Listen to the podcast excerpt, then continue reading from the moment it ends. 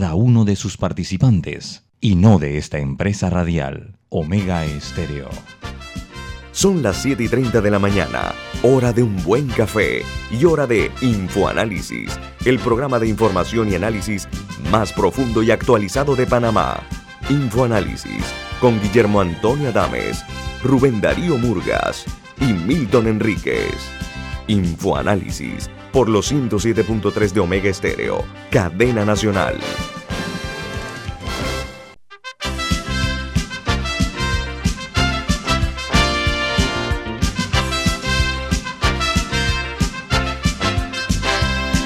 Buen día a todos desde la capital de la República de Panamá.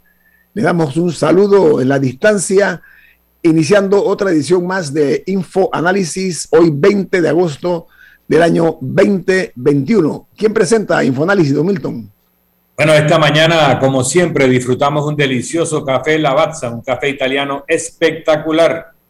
Café Lavazza, usted lo puede encontrar en los mejores supermercados, pedirlo en los mejores restaurantes y también solicitar servicio a domicilio a través de www.lavazzapanamá.com.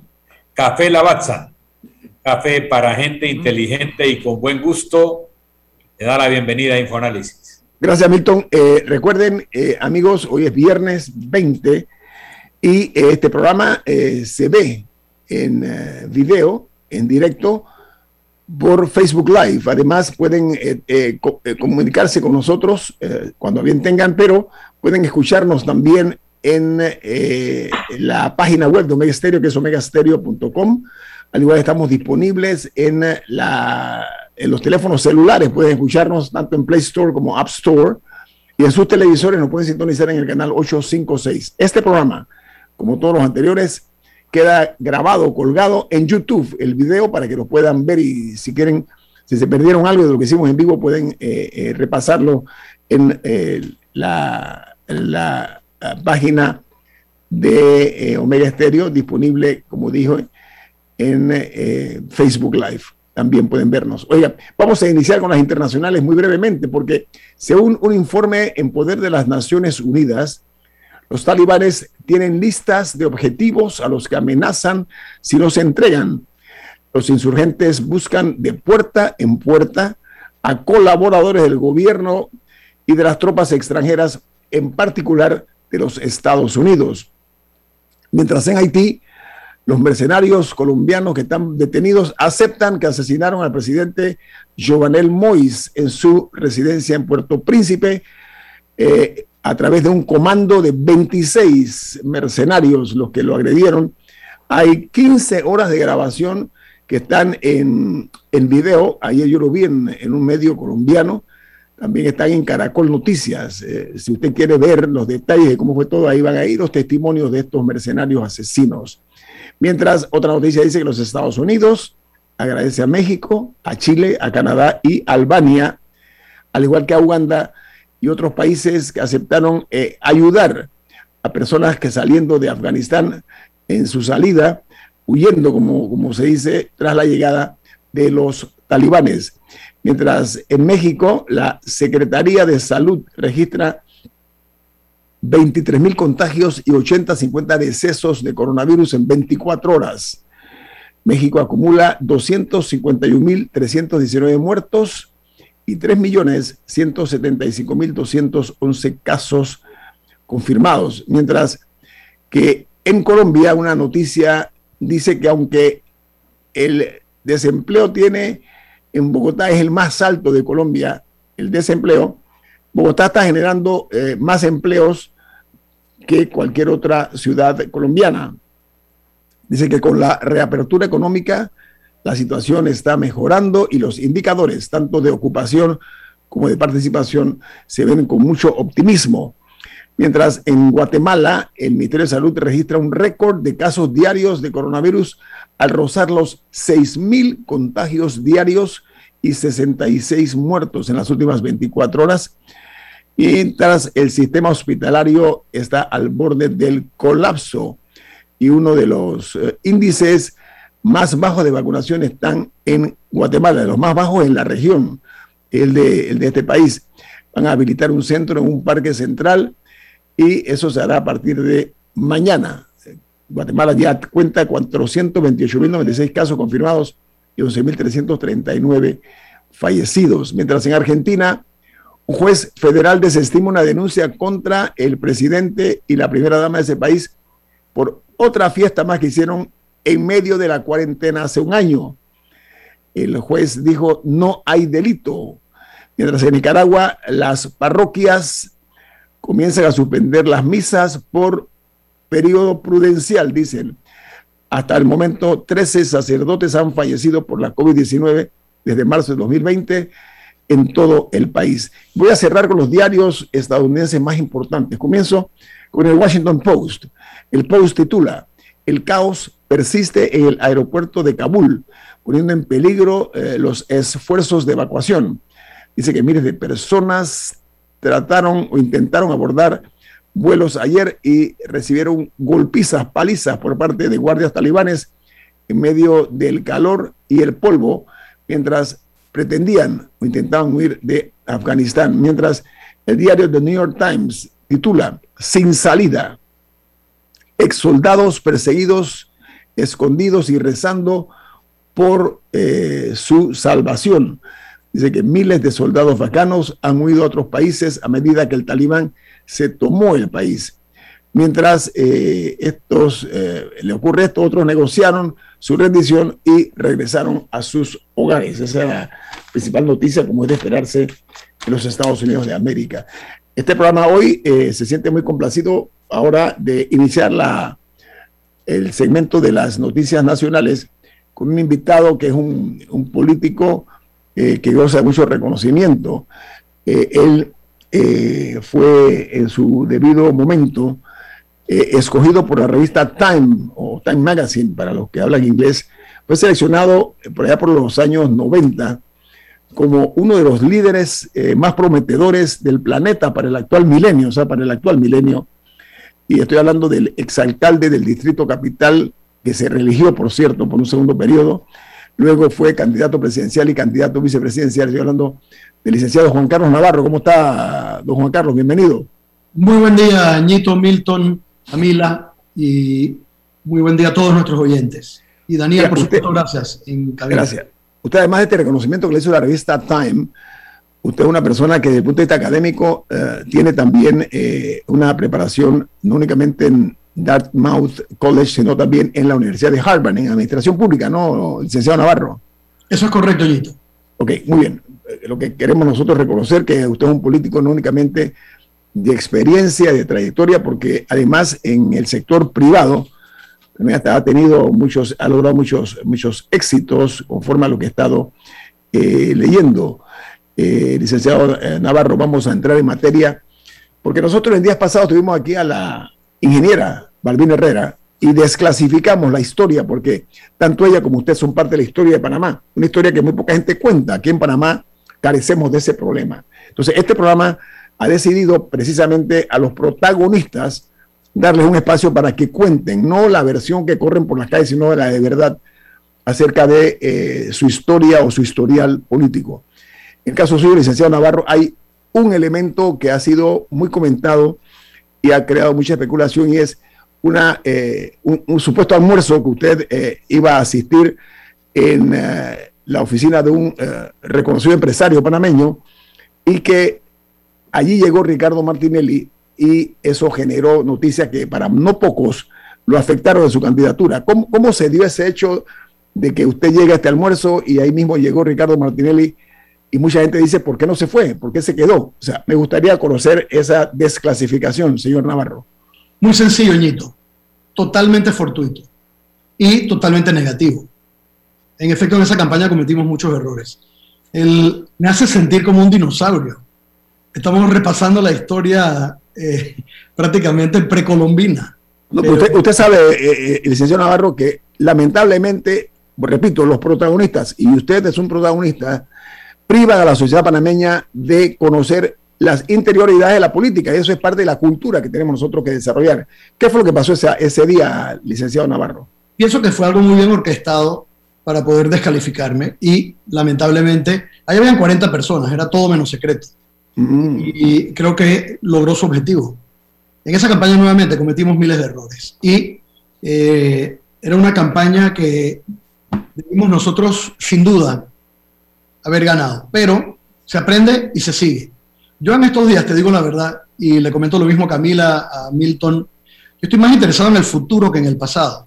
Es importante conocer el pasado para no repetir los errores. Claro. Sin duda. Errores que cometimos en ese momento. Pero cuando usted dice que fue, permiso, cuando usted dice que fue orquestado, sería tan amable de abundar más porque la audiencia y el país necesitan conocer este tipo de, interioridades, como dije. ¿Cómo fue orquestado? ¿Por quiénes? Sin, sin entrar en detalles. Entremos en detalle, entremos en detalle, entremos, entremos. Nito, a, tu edad y a mi edad, ya yo no creo en coincidencias. Eh, dejémoslo ahí. Mi punto es el siguiente. Yo creo que el, grave error eh, que se cometió en su momento en nuestro partido, que teníamos todo para poder repetir y seguir el crecimiento económico, el progreso que tenía Panamá con la perspectiva de la ampliación del canal, etc. El grave error fue premiar la traición, la descomposición social y los antivalores. Y ese proceso de descomposición y esos errores cometidos en ese momento, nuevamente yo acepto los, propios míos, empiezo desde ahí, eso fue lo que nos llevó eventualmente a una presidencia de el señor Martinelli, posteriormente una presidencia del señor Varela, etcétera, etcétera. Oiga, pero como usted dice, eh, traición, ¿fue una traición interna o externa o combinada? Sin duda interna. Interna, una conspiración.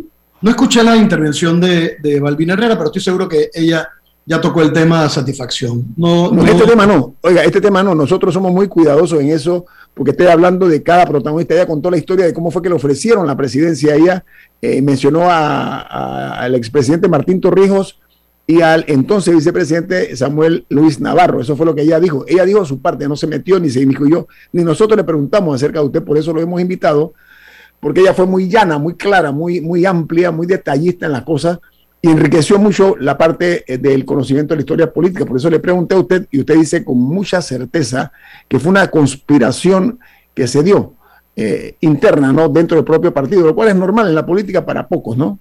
Nieto, tú sabes que viéndolo ahora con perspectiva, estoy seguro que eh, Balbina Herrera ya entró en todos esos detalles. Nuevamente, no lo he escuchado, pero no voy a entrar en eso. Lo que sí te puedo decir es que viéndolo ahora, desde aquí, no le hicieron ningún favor ni a ella ni al país. Creo que ella tenía por delante todavía mucho que dar a este país.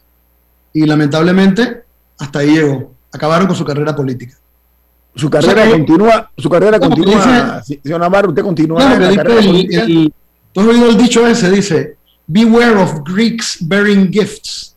Yo te diría, eh, traducido para nuestra realidad, mucho cuidado con políticos que vienen a ofrecerte regalos. Sobre todo si son regalos envenenados. Aparentemente este fue uno de, ellos. De promesas que no se cumplen. Oiga, eh, mi interés es el futuro. Yo pienso que vamos a hablar de futuro, vamos a hablar de futuro. Panamá se debate en medio de una pandemia eh, de salud, por cierto.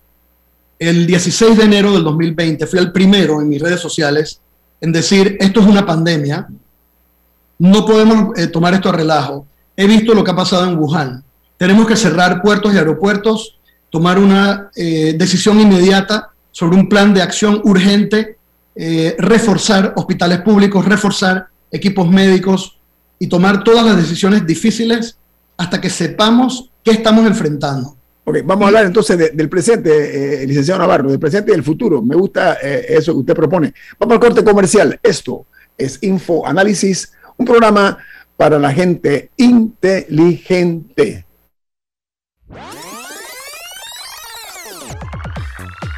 Omega Stereo tiene una nueva app. Descárgala en Play Store y App Store totalmente gratis. Escucha Omega Stereo las 24 horas donde estés con nuestra nueva app.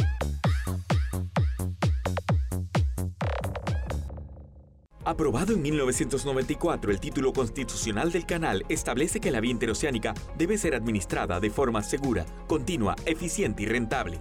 Juntos somos Panamá. Canal de Panamá. En la vida hay momentos en que todos vamos a necesitar de un apoyo adicional. Para cualquier situación, hay formas de hacer más cómodo y placentero nuestro diario vivir. Sea cual sea su necesidad, en Hogar y Salud los apoyamos haciéndole la vida más fácil porque contamos con la experiencia necesaria para recomendarle lo que usted necesite. Recuerde, Hogar y Salud les hace la vida más fácil. Visite nuestras nuevas sucursales en Villa Zaita al lado del Super 99 y en Cativa Colón al lado del Super Extra. Estamos abiertos en todas nuestras sucursales del país y le hacemos su entrega de forma gratuita en Panamá Centro. Para mayor información, puede consultar en Instagram y Facebook.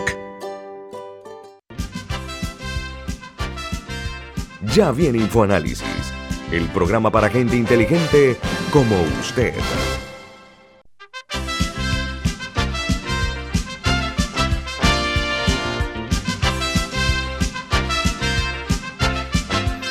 Bueno amigos, eh, además de los comerciales que escucharon, Milton tiene algo importante para ustedes. ¿De qué se trata, don Milton? Claro que sí, Vento Pio Box es la forma más segura y confiable para traer sus compras por Internet. Tarifa aérea de hasta 1.95 por libra y tarifa marítima hasta 1.50 por libra. Todo esto con entrega gratis. Además, puedes hacer seguimiento en vivo de tus pedidos a través de la app de Vento PO Box y puedes llamar al 6255-4285. Repito, 6255-4285. Vento PO Box, Vento con B de Veloz. Bien, eh, continuamos platicando con nuestro invitado. Hoy eh, va a estar con nosotros también la viceministra de Salud, la doctora Ivette Berríos, eh, licenciado Juan Carlos Navarro. Futuro, futuro incierto para el mundo, ¿ah? es un problema planetario lo de la COVID-19, pero el país no se detiene ni se va a detener. ¿Cuál es la visión de futuro que tiene usted para Panamá desde la perspectiva del político Juan Carlos Navarro? Primero, no tengo intención alguna de participar en el torneo interno del PRD ni tampoco en la elección. Segundo, ¿No, tiene aspiraciones de ser candidato nuevamente? Ninguna, obvio. Mm. Nunca digas nunca. Y nunca digas de esta agua no beberé. Pero hoy mi intención es no participar en nada. Y ayudar en todo lo que yo pueda a quienes decidan eh, participar. Lo que yo veo a futuro, un día eh, eh, como hoy, es sin duda un mundo multipolar, cada vez más complicado, marcado por este gran fracaso de Estados Unidos en el Medio Oriente, que culmina con la crisis de Kabul, marcado por el ascenso de China como la nueva potencia mundial de Asia en este mundo multipolar, marcado también en las próximas décadas por la emergencia, la, eh, la salida de África de la gatera y un papel incierto para América Latina. Creo que va a ser cada vez más importante para nuestro país Mira el impacto que ha tenido la pandemia en el comercio mundial, mira el impacto que ha tenido en Panamá, una contracción económica de 25%, esto es una recesión, casi que una depresión, una pérdida de más de 300 mil empleos en nuestra pequeña economía, un aumento de la deuda a 40 mil millones de dólares, que es como vamos a cerrar el año. Cuando tú sumas todo esto y ves al futuro, queda claro que todo lo que está ocurriendo en el mundo afecta a Panamá. Y queda claro que de aquí en adelante Panamá tiene que tener una política exterior ganadora que claramente identifique oportunidades para Panamá y garantice nuestra posición como centro de comercio mundial.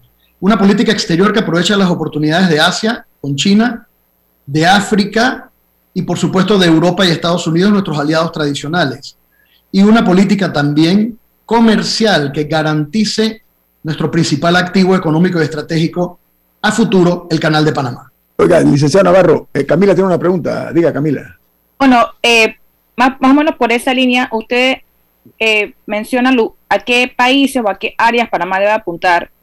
Eh, interesante que dentro de esos incluya África, que, hace un par de años se viene hablando que países como Nigeria también están comenzando a formar parte del, mercado y que se debería mirar hacia allá. Pero, ¿en qué ámbitos cree que se debería desarrollar eh, la economía de Panamá? Más allá de lo que estamos haciendo ahora, apuntar a estos países con qué fin yo prácticamente haría todo distinto.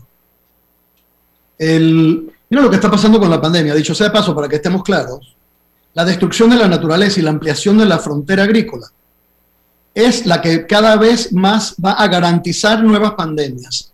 Estos virus zoonóticos que se hospedan en animales silvestres, sean murciélagos u otros animales, y que luego se transfieren a humanos, están en la naturaleza, han estado por milenios cuando a través de la destrucción de la naturaleza entra por primera vez el hombre en contacto con estas especies y estos virus se transfieren, sea ebola, sea antivirus, sea este virus de Wuhan o COVID-19 u otros virus zoonóticos, la nueva época es la época de las pandemias. Este siglo XXI es el siglo de la pandemia en cuanto a salud se refiere. Y Panamá, su futuro, tiene que aprovechar esta oportunidad. Tenemos que verlo no solo como un riesgo, sino también como una oportunidad. Tenemos que verlo como una oportunidad de proveer servicios médicos, de proveer eh, equipos médicos en nuestro continente, incluso Estados Unidos, aprovechar el nearshoring, que va a ser ahora una gran cosa, yo inmediatamente trataría de convertir la zona libre de Colón, que está terminando un ciclo importante, lo convertiría para que renazca como un centro de nearshoring para Estados Unidos y los países de América Latina, para citar solo un ejemplo. Pero voy más allá. No solo va a estar marcado este siglo por nuevas pandemias, va a estar marcado también por el cambio climático. Esa es la grande. La destrucción de la naturaleza, la destrucción de la biodiversidad, la pérdida de ambientes naturales, la destrucción de los océanos, la pérdida de las capas de hielo en la Antártida y en el Polo Norte también, y por supuesto, lo más grave, el aumento mundial en la temperatura, el aumento en el nivel de los océanos y todo lo que eso trae, extremos climáticos. Oiga, permítame, señor Navarro, porque usted, usted es un hombre que se ha identificado mucho con el tema ambientalista y, y reconocido. Usted creó Ancón, etcétera. La minería en Panamá es un área que es protegida, estamos hablando del, medio ambiente, en un país como Panamá, que tiene uno de los bosques más envidiados del mundo y más privilegiados, ¿cómo ve usted la perspectiva de que se sigan otorgando hectáreas de terreno virgen y de bosques para la explotación de la minería abierta en Panamá? ¿Cuál es su posición? Eso es una perfecta estupidez que tiene que terminar de inmediato y es un crimen de lesa patria que están haciendo con la minería a cielo abierto. No se puede hacer minería a cielo abierto en una de las áreas más lluviosas del mundo, como es esa costa norte, no llamada en vano Golfo de los Mosquitos. Entonces, eh, eh, señor Navarro, eh, el hecho de que aquí se cometa esta estupidez, ¿qué fórmula hay para, para, para, detener este absurdo? Para mí es un disparate que Panamá dé la mejor parte que tiene de su riqueza natural para que se explote por parte de empresas incluso eh, que no han tenido cumplimiento en cuanto a los controles eh, de la biodiversidad. Totalmente de acuerdo, pero es que ¿qué controles hay? Ya se ha determinado que la minera tiene un contrato que es inconstitucional. Se ha determinado adicionalmente que el, país no tiene la más mínima capacidad de supervisar lo que esa gente hace ahí. No sabemos lo que esos tipos están haciendo ahí. Y, y esa mina se ha salido de su camino para hacernos daño. Cada vez que toman una decisión es la peor ambientalmente para Panamá. Te cito solo un ejemplo. No solo todo lo que están destruyendo con el beneplácito de autoridades que para mí son criminales todos. Y algún día pagarán por sus pecados. Aquí voy arriba. Pero, que dice que tenemos, eh, aprovecho el tiempo. que si ellos tienen que, si ellos tenían que montar una planta de energía, buscaron la peor tecnología del mundo, la más contaminante, carbón. Están cerrando las plantas de carbón en el mundo entero. Estos señores han montado una planta de energía con carbón para asegurarse que pueden contaminar al máximo y hacerle el máximo daño posible a Panamá. Son todos unos ampones. Para mí, tienen la misma categoría moral que los traficantes de droga o los esclavistas, personalmente. Y dicho sea de paso, esta fiesta acaba pronto. Si la gente no está entendiendo que el cambio climático y las pandemias son consecuencia de estas estupideces, entonces estamos mal. Yo sí lo entendí muy bien hace muchos años, en 1985, de hecho, cuando Visión viendo lo que venía, fundamos ANCON con un grupo prominente de científicos y empresarios panameños. Lo hablaba hace dos días en el Consejo Asesor del American Conservation Coalition, donde estuvimos hablando de estos temas y de cómo se logran consensos políticos para poder combatir el cambio climático. Esta es una urgencia para Panamá, incluyendo ponerle el cascabel al gato en el caso de la mina. Hay que poner a esa gente en cintura y darles reglas claras del juego de qué hay que hacer o, para cerrar esa operación o para que esa operación pueda cumplir rigurosamente con metas ambientales y pueda también entregar bonos de garantía enormes para poder el día de mañana remediar el desastre que nos están causando. Señor Navarro, usted eh, tipifica esto como un acto delincuencial. Sin duda. En la, cual yo, en la cosa en la cual yo coincido, usted habló de ampones, ¿no? Usted lo, lo rebajó al mínimo de los niveles, eh, que también coincido en eso en cuanto a, a- a determinar esa situación. Pero, ¿qué opinión le merece a usted que se haya eh, intentado eh, darle por 25 años más un contrato sin mayores exigencias a la empresa minera en este caso? ¿Su, posi- su posición cuál es? Mira, me, yo he hecho un propósito de tratar de no hablar mal del gobierno. Por eso tengo dos años de no hablar. Cuando tenga algo bueno que decirte, te lo aviso. No, pero como panameño, no, yo no estoy hablando con el político, estoy hablando con el panameño, con el ciudadano. Estoy hablando como panameño. Realmente, otorgar esa, eh, eh, eh, ampliar esas concesiones sin procesos de licitación. Dios mío, dame paciencia que si nos da fuerza. ¿Usted está en desacuerdo entonces con esto que, que- que casi suena a Bruno Varila, ¿no? La, la forma como se ha manejado el tema para, para no pocos, ¿no? Perdóneme, Ñito, nosotros somos, yo vengo de un partido que fundó Omar Torrijos Herrera, sobre la base del nacionalismo, de recuperar la soberanía. Ese es nuestra, esa es nuestra raíz y nuestra razón d'être. ¿Cómo puede ser que los que venimos de esta raíz participamos de la destrucción moral de nuestro partido, permitimos la traición para acabar con las bases morales y las estructuras que sustentaban este edificio, que era el PRD al que yo me afilié en el 98? ¿Cómo puede ser posible que luego de recuperar el canal y la soberanía eh, en Panamá, estamos ahora entregando puertos y entregando minas sin preguntar nada, sin cobrar nada, con contratos y condiciones que nadie entiende? Nuevamente, prefiero no opinar. Bueno, ¿sabe qué, señor Navarro? No, le vamos a, a pedir ahora un par de minutos más, eh, si no tiene inconveniente, un- un- dos minutos más al regreso del cambio comercial, ¿sí? Usted manda, mi querido amigo, y Gracias. Vamos al corte comercial. Esto es Info Análisis, un programa para la gente inteligente. Esta es la hora. 8 a.m. 8 horas. Omega Estéreo, 40 años con usted en todo momento.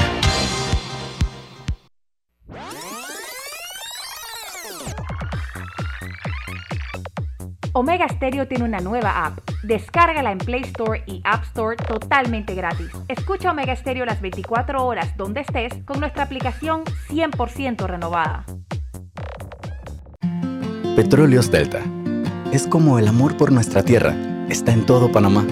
Cuando luzcas una hermosa pollera o un sombrero pintado. Cuando disfrutes de un buen sancocho o recorras nuestro país con orgullo. Puedes estar seguro que hay una Delta cerca, porque estamos siempre cerca de ti y de todas las cosas que nos unen como panameños.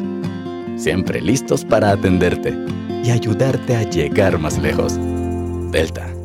FID Cleaning Services Panamá, especialistas en limpieza comercial con más de 15 años de experiencia. Nuestro personal debidamente capacitado le atenderá todas sus necesidades. Utilizamos productos biodegradables. Nuestro plan de limpieza ofrece valores agregados como atención a gerencia, ejecutivos y nebulizaciones. Llámanos al 360-3429 o escríbenos al 6302-9775. 6302-9775. Síguenos en nuestras redes sociales, arroba FYD Panamá. Para el Canal de Panamá, la protección y conservación del recurso hídrico es una prioridad. Nuestro compromiso es administrarlo de forma eficiente para beneficio del país y de las futuras generaciones. Juntos somos Panamá. Canal de Panamá. Si nos cansamos de la rutina, inventamos una mejor. Con Claro es posible. Activa tu super pack de 5 balboas por 7 días que incluye 1 GB para compartir, ilimitada y minutos ilimitados. Actívalo en miclaro.com.pa. Claro que es posible. Promoción válida del 1 de julio al 31 de octubre de 2021. Para mayor información visita claro.com.pa. Ya viene InfoAnálisis, el programa para gente inteligente como usted.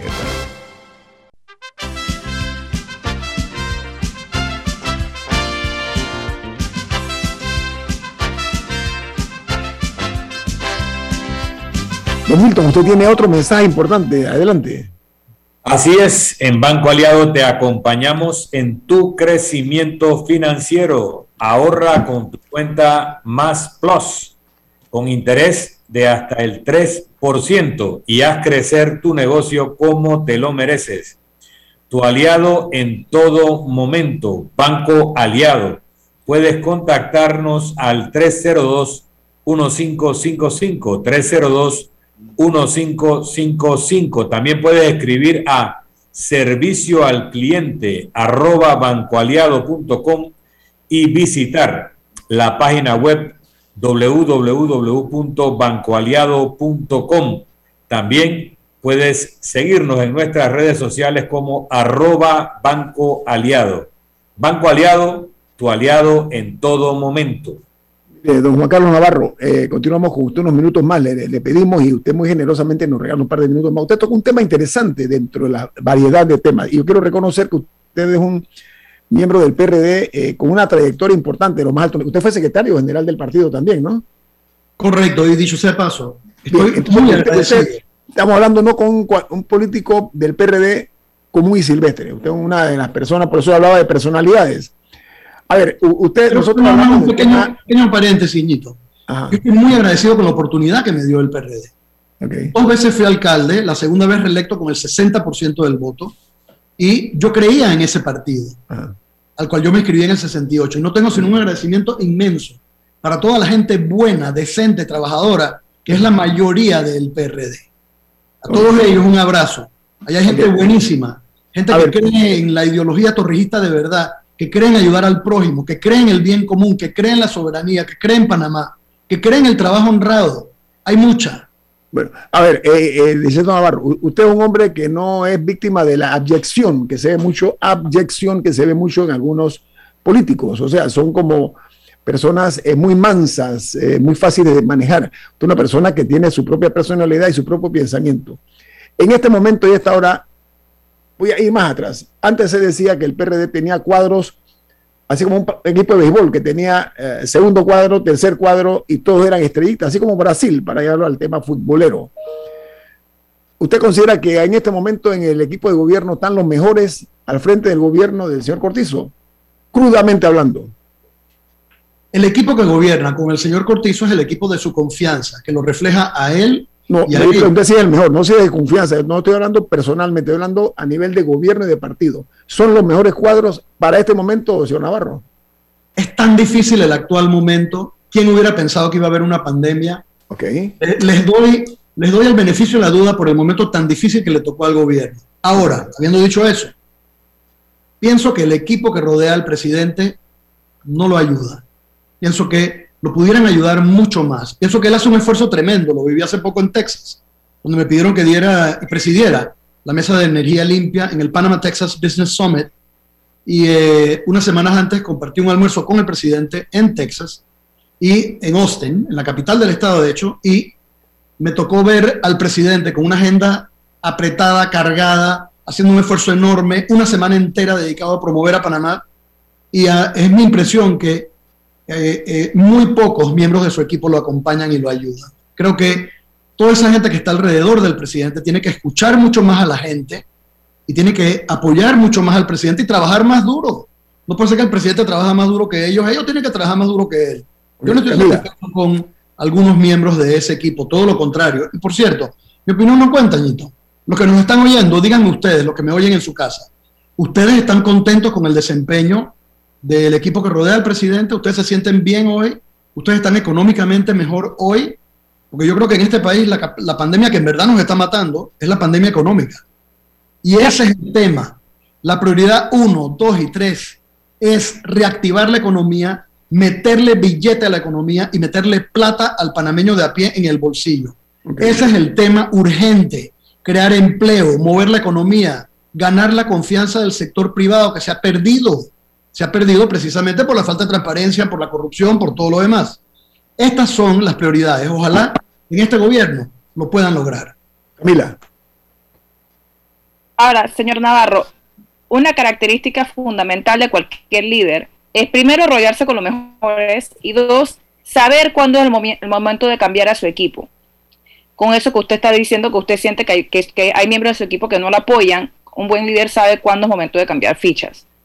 Al mismo tiempo, si bien usted nos expone que el presidente está haciendo todas estas cosas y que trabaja más duro que cualquiera de su equipo, eso no lo ve la ciudadanía. Las únicas veces que la ciudadanía va al presidente es cuando está en la comarca o en algún rincón rural del país entregando mochilas o cheques de ayuda social, o si no, eh, tratando de pasar, entre comillas, undercover en el aeropuerto, eh, haciendo estas cosas. También hay un tema de que todas esas cosas que usted menciona que se están haciendo no se ven.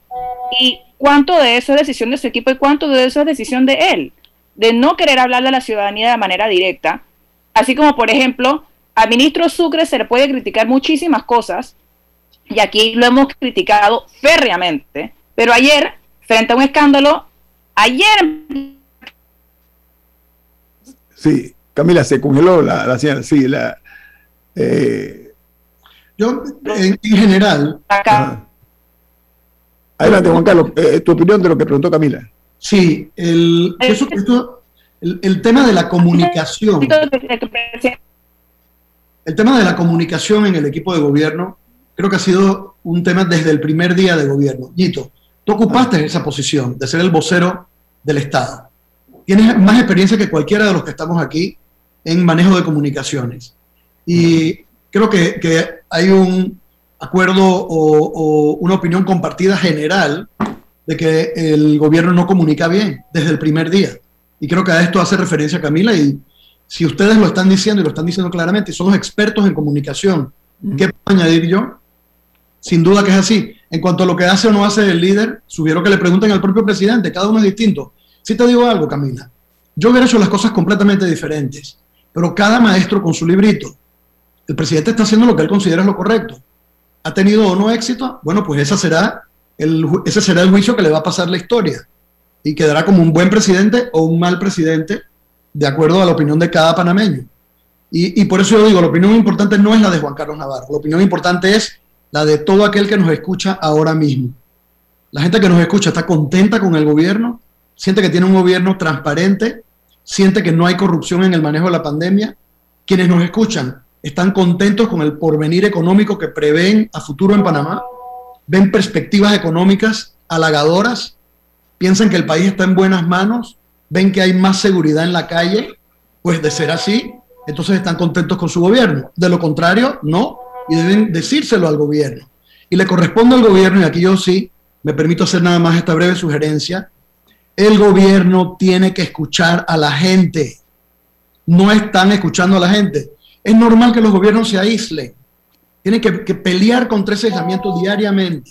Las redes hoy en día te permiten salir de tu, de tu concha, de tu aislamiento.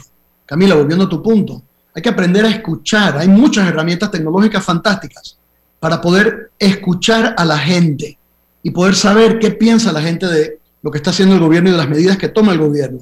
Sugiero yo respetuosamente al gobierno que escuche más a la gente. Porque aquí la gente, lo que yo oigo en la calle, es que la gente está hasta el tape, como decimos en buen panameño. Está al borde.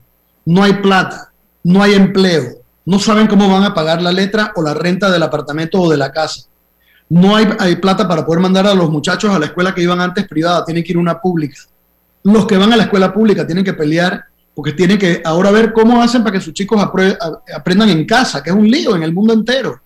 Y todo esto con una presión para poner la mesa y para poner la comida en la mesa diariamente.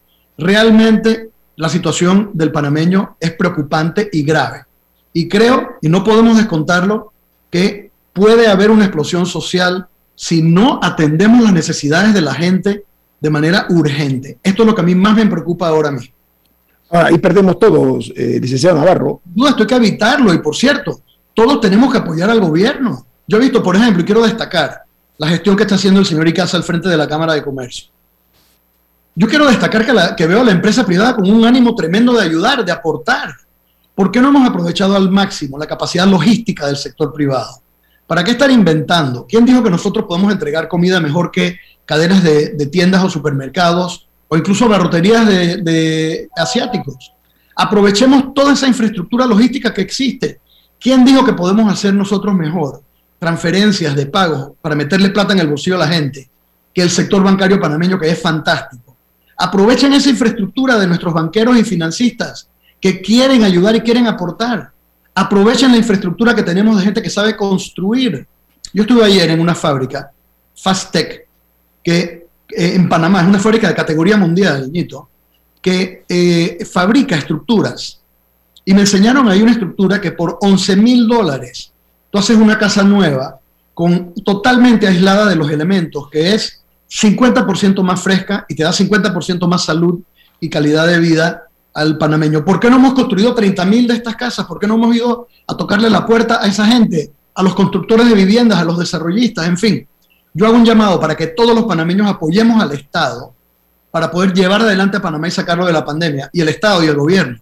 Déjense ayudar, por Dios. Pregunta, una pregunta, señor Navarro. Señor Navarro, una pregunta. ¿El presidente lo llama usted para consultarle en base a su experiencia, a su conocimiento, o no lo llama, no lo consulta? ¿No le pide pues, eh, eh, algún tipo de consejo? Mire, mi comunicación con el presidente y mi relación es muy buena. Hablamos poco. Normalmente soy yo el que le escribo y le digo, presidente, estoy viendo este tema ambiental que es crítico. Y él sí ha sido siempre muy amable conmigo. Cuando yo le escribo, inmediatamente él me contesta y no quiero tampoco aquí estar comentando eh, infidencias, pero su trato conmigo es muy especial. Aprovechemos algo, aprovechemos algo de cara al país. Eh, eh, no es lo mismo que lo que se escribe que lo que se dice. ¿Qué le diría a usted un consejo no solicitado, por supuesto que lo estoy proponiendo yo? ¿Qué le recomendaría a usted al presidente de la República hacer? Si usted fuera presidente, se la pongo más fácil. ¿Usted qué haría en este momento? Dígamelo por favor en dos minutos. Sumaría las fuerzas de todos los panameños, llamaría a todos los panameños valiosos del PRD y fuera, a toda la gente inteligente y capaz que me pueda ayudar. Llamaría a los Milton Enrique para preguntarle qué tengo que hacer en Europa, o a Adames para ver cómo puedo mejorar mi comunicación, y a los Camila Adames de este mundo y le diría qué hay que hacer para poder sumar a los jóvenes a mi, a mi cruzada por levantar la economía. Llamaría todos los días al presidente de la Cámara de Comercio para decirle qué más tenemos que hacer para levantar esto.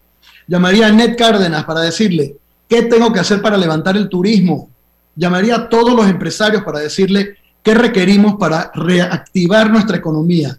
Llamaría a los constructores estrella que tenemos en Panamá para decirle cómo podemos crear y construir en menos de seis meses 30 mil viviendas para poner a la gente a trabajar en la calle y sumaría todas las fuerzas posibles con un solo propósito, atacar la pandemia económica que está acabando con el país. Y todos lo ayudaríamos, Ñito. Yo me apunto de primero.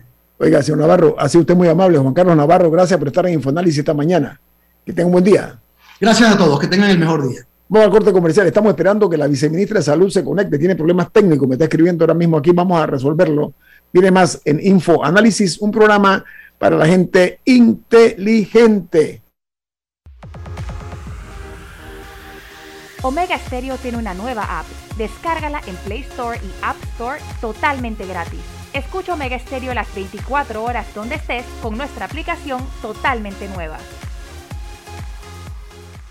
VIP Desinfectante en aerosol está certificado por un laboratorio que cumple con los protocolos EPA de Estados Unidos que elimina el coronavirus causante de la COVID-19. Confía en VIP Desinfectante para proteger a tu familia y mantenerla a salvo de la COVID-19. Utiliza VIP todos los días para desinfectar las superficies.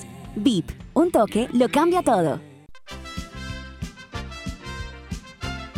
La gente inteligente escucha InfoAnálisis los anunciantes inteligentes se anuncian en InfoAnálisis.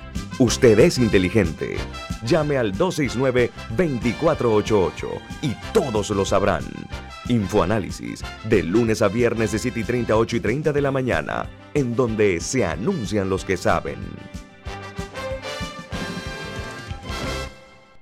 Si desea que sus colaboradores trabajen desde su casa, podemos ayudarle. En Solutexa somos expertos en aplicar la tecnología a las técnicas y trabajos de oficina.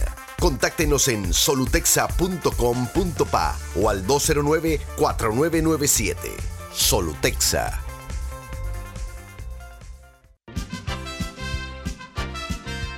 Ya viene InfoAnálisis, el programa para gente inteligente como usted.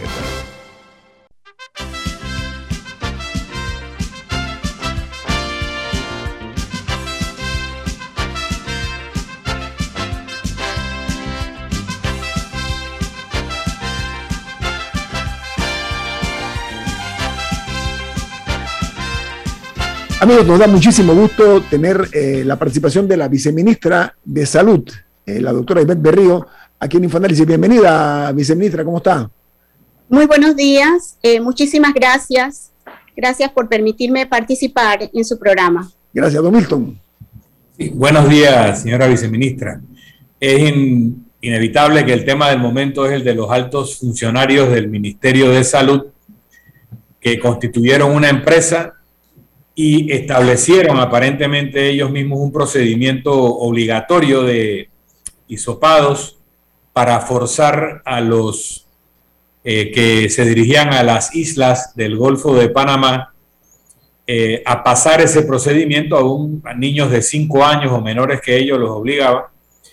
Y eh, pues el ministerio al recibir la información ha actuado informando que los ha destituido, si no entendí mal. Los separó. Separación, separados separado para investigación y el Ministerio Público anuncia una investigación por conflicto de intereses. Pero aquí parece que hay mucho más que conflicto de intereses. Hay conflicto de intereses, pero ¿hay alguna norma que realmente hacía obligatorio esas pruebas? Porque si no hay una norma que lo obligaba, hay otro delito.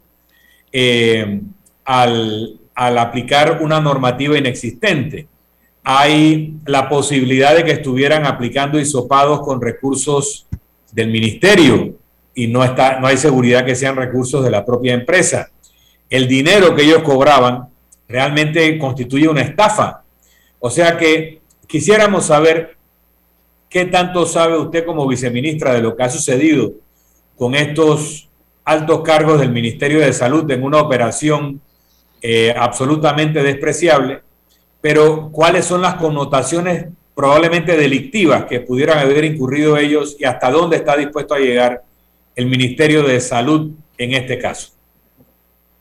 Eh, efectivamente, no soy abogada y no puedo contestar desde el punto de vista legal. Sin embargo, eh, sí, sí conocemos que hay, tenemos leyes que sustentan eh, el realizar los hisopados, sobre todo en áreas donde nosotros consideramos eh, evitar la propagación del virus porque son áreas donde hay muy bajo porcentaje de contagio o son áreas libres de COVID.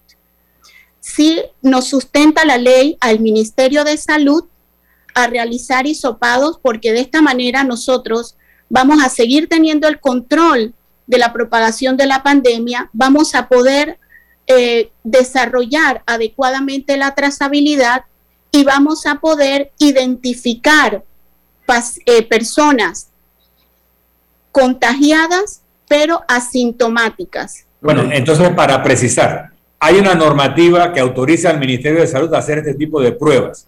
Exactamente. Y el Ministerio de Salud, en efecto, habría contratado a esta empresa para la práctica de dichas pruebas. ¿Eso es así? ¿Hay un contrato? No, el Ministerio de Salud no contrata a ninguna empresa para realizar estas pruebas. El Ministerio de Salud hace las pruebas en los centros de salud y estas pruebas que se realizan del Ministerio de Salud son gratuitas. Cuando nosotros identificamos... Hay, más que un conflicto de intereses en este caso al haber una empresa cobrando para hacer algo que el Ministerio de Salud hace gratis. Eso nosotros hacemos gratis esta, esta, estas evaluaciones en todos los centros de salud y todos los ciudadanos que requieran realizarse esta prueba pueden acudir a los centros a, pues, a realizársela. Sin embargo, es importante eh, mencionar en este momento que las clínicas, en el caso de los doctores mencionados, son, eh, tienen su clínica privada y como ente privado pueden solicitar a través del, del Consejo Técnico de Salud una, eh, digamos, una autorización o una, un permiso para realizar esta actividad. Pero permítame, tenían, tenían. el permiso no tenían el permiso. Ok, yo le pregunto, viceministra, no estamos hablando, como usted dice, de dos médicos, no, no, no, estamos hablando de altos funcionarios del Ministerio de Salud. Me refiero, uno, a ver, para poner las cosas en contexto, uno de los, de los, de los mencionados es, una, es la jefa regional de salud pública y el otro es el jefe de epidemiología. Imagínese usted, o sea, son altos mandos, hay un conflicto de... Sí, usted tiene, usted tiene toda la razón. Yo me refería en general que un, un médico que tenga su clínica privada y su clínica privada solicita la autorización para poder realizar esta actividad.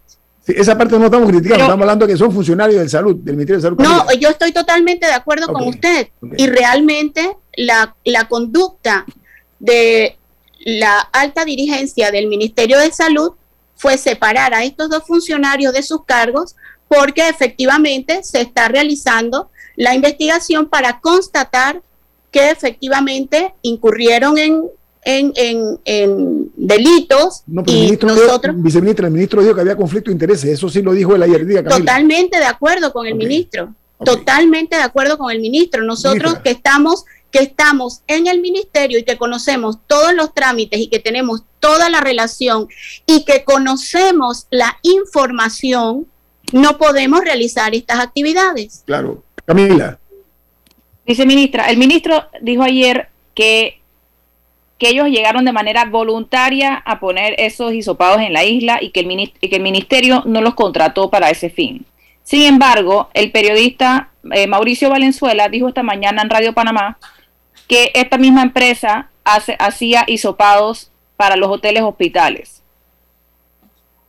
Esta empresa era una de las contratadas para hacer hisopados en hoteles hospitales, que eso sí sería mandado por el MINSA, porque las personas solo terminan en hoteles hospitales por mandato del MINSA.